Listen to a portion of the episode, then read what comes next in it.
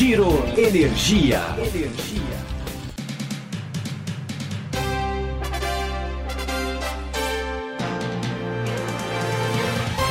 Olá, esse é o Giro Energia, o podcast sobre o setor de energia, patrocinado e desenvolvido pela Econ Energia. Eu sou Roberto Rockman, jornalista que cobre esse setor há duas décadas. O Giro Energia continua fora do estúdio. Nesse episódio, a gente veio até o bairro do Itaim, em São Paulo, para bater um papo com Carlos Rato. Ele é presidente do Balcão Brasileiro de Comercialização de Energia, a BBCE. Após o carnaval, a CVM deverá autorizar a BBCE a lançar os contratos de derivativos de energia. Para entender a revolução que está por vir e a importância para o mercado livre e para os consumidores livres, a gente veio bater um papo com Carlos Rato. Bom, mas primeiro vamos aos cumprimentos. Tudo bem, Carlos? Tudo bem, tudo bem. Obrigado aí pela participação. Você está em ritmo de carnaval já? Não, acho que a gente, como eu falei, a gente não saiu do ritmo do ano novo ainda, a gente continua trabalhando forte, parece que o ano realmente é, já começou faz muito tempo. Antes de partir para como esse mercado evoluirá, eu queria entender como que o mercado é hoje. As negociações são feitas pelo telefone, como que o mercado se organiza? Porque vocês movimentam um volume expressivo, quase 40 bilhões de reais. Como esses preços são organizados? Vamos lá, eu acho que o é, primeiro, o mercado, é, boa parte do mercado é ainda negociado pelo telefone. A gente estima que o que passa de negociação aqui chega em, gira em torno de 30% do que acontece no mercado. Então, algumas operações ainda são feitas de forma bilateral, 100% bilateral, ou seja, a, entre as partes. Ou seja, 70% delas entre as partes pelo telefone. Entre é as partes pelo telefone. É, em termos de volume, eu estou falando. É, dos 30% que são que passam por aqui, é, um pedaço desses 30% eles são, ainda assim são feitos por telefone, mas são formalizados através de uma operação que a gente chama aqui de boleta, onde a gente é, adota, as partes adotam um contrato padrão e assinatura eletrônica. E outra parte, né, uma pequena parte desse, desse todo, é negociado de forma é, bilateral, mas em tela, ou seja, onde as partes não sabem no início da operação quem que é a sua contraparte. As operações são colocadas na tela e só uma, a partir do momento que alguma operação é agredida é que aí se abre quem que é a contraparte daquela operação e aí se faz todo o processo de formalização e assinatura também eletrônica das operações.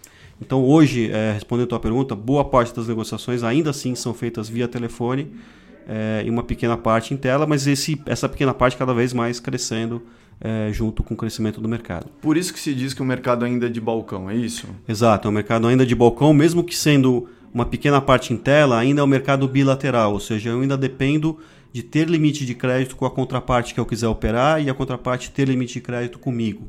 Né? É um mercado é, chamado é, é, lá fora de OTC, né? over the counter, ou aqui no Brasil chamado de balcão. Né? É, vocês pretendem dar um primeiro passo em direção a uma sofisticação desse mercado com o lançamento dos derivativos, é isso? É, sem dúvida. Acho que os derivativos, é, costumo falar que os derivativos eles já existem hoje, né? A gente só não chama de derivativo. Por que isso? Se você é, olhar para o tamanho de consumo de energia no mercado livre, a gente está falando de mais ou menos 20 mil megawatts médios. Se você pegar os volumes da CCE de total de negociação desse mesmo mercado, a gente está falando em cerca de 80 mil a 100 mil megawatts médios. Ou seja, o mercado já gira em torno de cinco vezes o seu consumo. Ou seja, tem muito mais negócio do que consumo. O que significa que tem muita operação hoje que ela simplesmente é uma operação de trading, ou seja, ela só troca de mão. Né? Eu compro por 100, vendo por 120 e é assim que funciona o mercado hoje. Só que na falta de um mercado de derivativo, todas essas operações acabam sendo feitas pelo mercado físico, é, o que gera uma série de custos e, e, procedimentos operacionais complicados, porque é o mercado físico. É, quando você quer negociar apenas o preço daquele, daquela mercadoria, é, você normalmente utiliza o mercado de derivativos. Então, por isso que a gente acredita que com uh, a nossa autorização para operar o mercado de derivativos e, consequentemente, com a oferta desse tipo de produto para o mercado, uh, a gente vai ter, primeiro, uma certa migração do que acontece hoje no físico para o mercado de derivativo e, segundo momento, um crescimento ainda maior desse giro, porque o derivativo é muito mais fácil de você operar, você a liquidação ela se dá apenas pela diferença, É, tributariamente você acaba tributando apenas a diferença. É uma operação 100% financeira, então não envolve liquidação é, do mercado físico, enfim, todas as facilidades que isso vai proporcionar.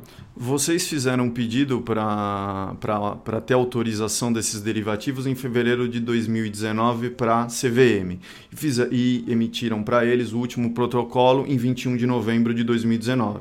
E vocês estão esperando essa autorização da CVM para lançar esses contratos pós-carnaval, é isso? Perfeito. É, o primeiro, assim, para a gente entender um pouco, né, por que, que a CVM está envolvida nessa história, né? Porque o derivativo é considerado um valor mobiliário e, por legislação, é, qualquer tipo de negociação, plataforma de negociação de um valor mobiliário ou registro, ela tem que preceder uma autorização da CVM para ser feito isso. Então, é, a gente entrou com esse pedido, como você bem falou, em fevereiro de 2019 é, está dentro dos prazos legais, dos trâmites necessários. A CVM, obviamente, e não pode ser diferente, bastante diligente em relação a quem pode operar esse mercado. Para você ter uma ideia, desde o é, surgimento da instrução que estabelece esse procedimento, que é a instrução CVM 461, nenhuma empresa ainda foi autorizada a, a, operar um mercado de derivativos. Somente é autorizado hoje a empresa que já existia antes dessa instrução, que é hoje a B3, que antigamente era a CETIP e a BMF Bovespa. Então, para você ter uma ideia de, da dimensão da importância eh, e da diligência que é feita pela CVM, outros pedidos foram solicitados, mas não foram aceitos. Eh, então, a CVM realmente é bastante rigorosa e a gente está eh, passando por todos os processos e a expectativa, sim, é que a gente tenha essa, essa conclusão desse processo até o mês de março. Né? É, o que, que, se espera com esses contratos de derivativos? O mercado está se sofisticando, vai haver uma mudança na estrutura de riscos, uma mudança na estrutura de negócios. Ao mesmo tempo, isso coincide com a chegada de grandes players para o setor de comercialização, como os bancos. Vão entrar nesse segmento, produtos financeiros novos poderão ser criados ao longo dos próximos anos. Sem dúvida. É, vamos lá, eu acho que primeiro é, a, a, a, criação do mercado de derivativo, e como eu já falei, na verdade, a migração do que existe hoje no mercado físico para o mercado de, de, derivativo, primeiro vai trazer uma enorme eficiência é, operacional e, e financeira para as empresas que operam ou que negociam apenas o preço. Né? Isso vai é, permitir que isso seja feito de uma forma muito mais é, eficiente, muito melhor sobre vários aspectos. É, segundo, eu acho que vai abrir a oportunidade de outras empresas é, participarem deste mercado, e aí, notadamente, bancos, é, fundos de investimento, outros players que possam participar desse mercado de derivativo, é, com certeza vão entrar e vão começar a operar nesse mercado. É, isso vai permitir também que bancos ofereçam para as empresas uma alternativa de hedge, uma alternativa de proteção do preço da energia, que hoje só pode ser feito com a utilização do mercado físico. Então, todos esses componentes nos levam a crer que a gente, como eu falei, não só vai ter uma migração é, do que existe hoje no mercado físico para o mercado de derivativo, de uma parte disto, é, como também um crescimento é, no volume de negócios realizados no mercado de energia. E não sou eu que estou falando, né? como você bem colocou, é, quem não só a, o BBC está olhando para o crescimento e para o desenvolvimento desse mercado, mas outros bancos, é, além dos que já têm sido anunciados, têm nos procurado para entender como é que vai funcionar esse mercado de derivativos, quais são os pré-requisitos, qual que é o funcionamento é, do BBCE, do mercado. Enfim, é, tem demonstrado bastante interesse por está participando deste mercado de energia. Quem o que no final com... é muito bom, né? Quem tem vindo conversar com vocês? São bancos? Tem fundos de investimento também? Tem bancos e fundos de investimento. Obviamente que a gente não pode abrir porque são conversas sigilosas ainda, mas é, tanto bancos é, interessados principalmente na questão dos derivativos, como uma forma de é, oferecer hedge para os seus clientes desta commodity, que é o mercado de energia, é, como também fundos de investimento querendo operar nesse novo ativo, né, é, energia, dado que você vai poder operar de uma forma muito mais é, eficiente do que no mercado físico. A gente começa a ver uma revolução, então, é isso? Sem dúvida, acho que o mercado vem crescendo é, e, de novo, não sou eu que estou falando, acho que se você olhar para os números e olhar para esses movimentos que você mencionou, é, notadamente você vê realmente um cada vez maior interesse por parte de vários outros players desse mercado. O que no final é muito bom para todos, para todo o mercado, acho que vai é, elevar sem dúvida nenhuma o nível de governança, vai fazer com que você tenha mais operações, vai gerar mais liquidez, é, vai é, propiciar, e esse é o nosso interesse, né? É, que exista uma formação de preços baseada em operações de mercado. Né? Hoje você tem é, uma referência de preço no mercado de energia, que basicamente são duas, que é o PLD, que é um cálculo, e a curva decide, que é uma coleta de preços. Né? Com o mercado cada vez mais líquido, é, com certeza você vai ter uma terceira formação de preço, que é a formação de preço baseada em operações de mercado, em negócios realizados de fato. É, o que é muito positivo, acho que, para todo o mercado.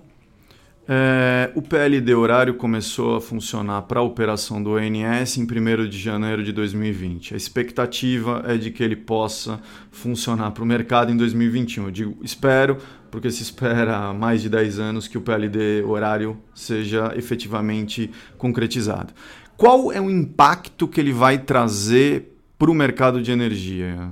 Rato, ele vai é, trazer uma, uma, maior eletro, uma maior eletronização das transações, é, é um passo da sofisticação do mercado, da mudança de paradigma?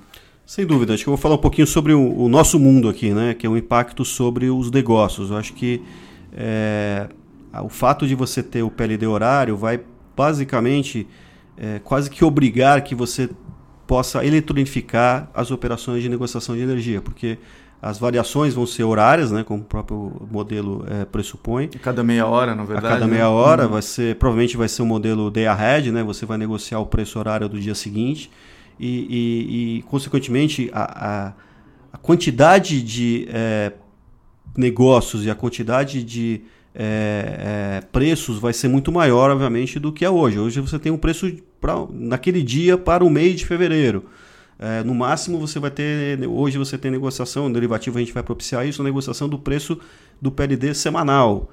É, com o preço horário você tem vários preços para um mesmo dia. Se você multiplicar isso pela quantidade de dias da semana e multiplicar isso por mês, quer dizer, você tem uma maior quantidade de preços e, consequentemente, você tem que estar tá, é, é, bem é, antenado no que está acontecendo com aquele preço ao longo do dia. Então, isso vai fazer com que, é, provavelmente, a, a a necessidade de que as negociações aconteçam de forma eletrônica seja cada vez maior, sem dúvida nenhuma. Isso vai trazer algum impacto para o consumidor? Esse consumidor livre, o que, que ele vai precisar fazer nessa questão? Ele vai ter que ter uma interação maior com quem, com quem representa ele? Sim, acho que assim, uma interação maior com a comercializadora. Né? O nosso papel aqui é muito mais do que acontece da comercializadora para com o mercado. Né? É, consequentemente, é, a comercializadora vai, vai ter que, obviamente, operar mais nesse mercado, vai ter que, de fato, participar cada vez mais desse mercado. E como eu falei, é praticamente impossível você participar de uma forma ativa se você é, não conseguir digitalizar esse processo. Não, não, não vejo, embora seja possível, mas assim, é, é muito complicado você negociar PLD horário no telefone. Então, é, com certeza, o, todo o processo de digitalização do mercado é, principalmente no que diz respeito à negociação, ele vai acelerar, sem dúvida nenhuma. Ou seja, essas negociações de telefone que hoje são majoritárias, chegam a 70%, isso vai se inverter, vai paulatinamente, paulatinamente sendo reduzido. É reduzido exatamente. E, de novo, eu não estou aqui é, é, sendo mais realista do que o rei. Na verdade, a gente está falando aqui de coisas que aconteceram em outros países também. Né? Então, por exemplo, na Austrália você tem preço por minuto. Exato. Hum. E, e o mercado de negociação de energia se você pegar em outros países, como Europa, por exemplo, é, em outras regiões como Europa, é, países especificamente no caso da Alemanha, onde o, o, o, volume, o giro de negociação do mercado de energia ele é 10 vezes o volume do físico. Então é um mercado que basicamente negocia eletronicamente. Né? Então isso aconteceu com outros países. Estados Unidos a mesma coisa. Você tem duas bolsas de energia nos Estados Unidos, a ICE e a Nodal. Então é, são coisas que não são é, coisas que a gente está sonhando, né? São coisas que aconteceram também em outros mercados e, e, e, surgiram e nasceram e se desenvolveram infraestruturas de negociação e pós-negociação para suportar todo esse crescimento. Essa sofisticação do mercado também pode ter impacto sobre storage, porque storage você pode armazenar energia, por exemplo, em horários de pico você pode jogar com um grid. Isso também pode ajudar a deslanchar esse mercado? Sem dúvida, acho que tanto o mercado de storage quanto o mercado de capacidade, né? Você poder realmente negociar a capacidade que você tem de uma forma mais eletrônica e você poder confirmar realmente que o cara que está operando tem a capacidade de entregar aquela energia que ele está querendo vender. Muito, muito, se fala que para o desenvolvimento do mercado de energia no Brasil precisa da separação entre lastro e energia. Separação lastro e energia precisa de um projeto de lei a ser aprovado no legislativo. Também é uma questão que tem sido discutida com mais força desde o lançamento da CP33 em 2016. É, como é que tá? Qual que é a importância da separação lastro-energia e você vê é, possibilidade de aprovação nela no Congresso em 2020? É difícil você estabelecer prazo quando você está falando de legislação. É, é, meio que é difícil você imaginar é, se pode ser aprovado ou não é, no próprio ano 2020. Espero que sim. Acho que tem várias. Acho que o derivativo, de novo, ele vai nessa mesma linha da discussão do lastro-energia. Né? É, você separar um pouco o que é negociação de preço do que é negociação de fato da energia física. Né? Mas a inexistência dessa separação não tem impedido os negócios. Não, né? sem dúvida. Eu Mas ela poderia dar um ela estímulo. poderia ajudar a melhorar os negócios e, e, como eu falei, você pode começar a criar um mercado de capacidade, onde você só negocia lastro.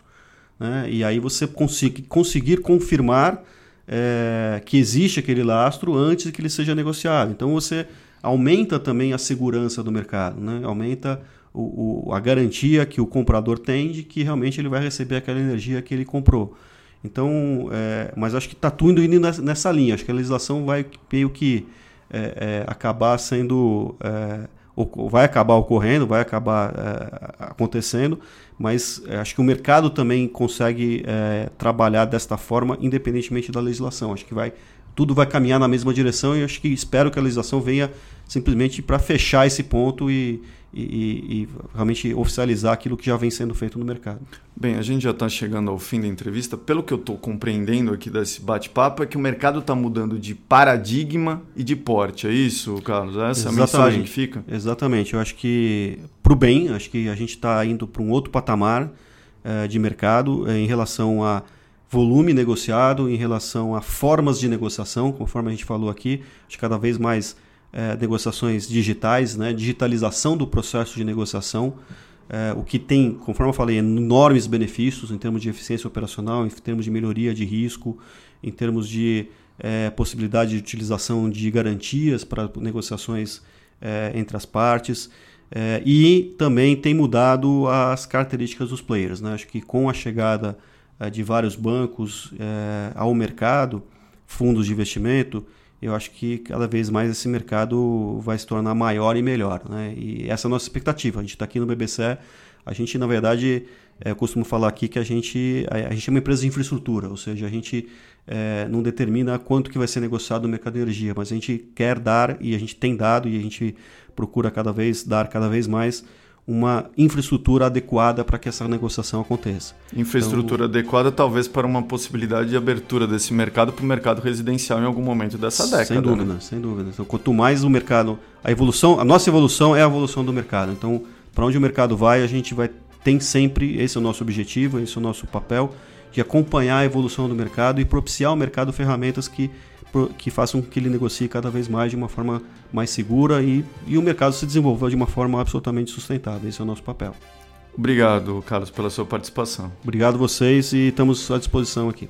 Bem, esse foi o Giro Energia, o podcast sobre o setor de energia patrocinado e desenvolvido pela Ecoenergia. Obrigado pela sua audiência. Até em breve.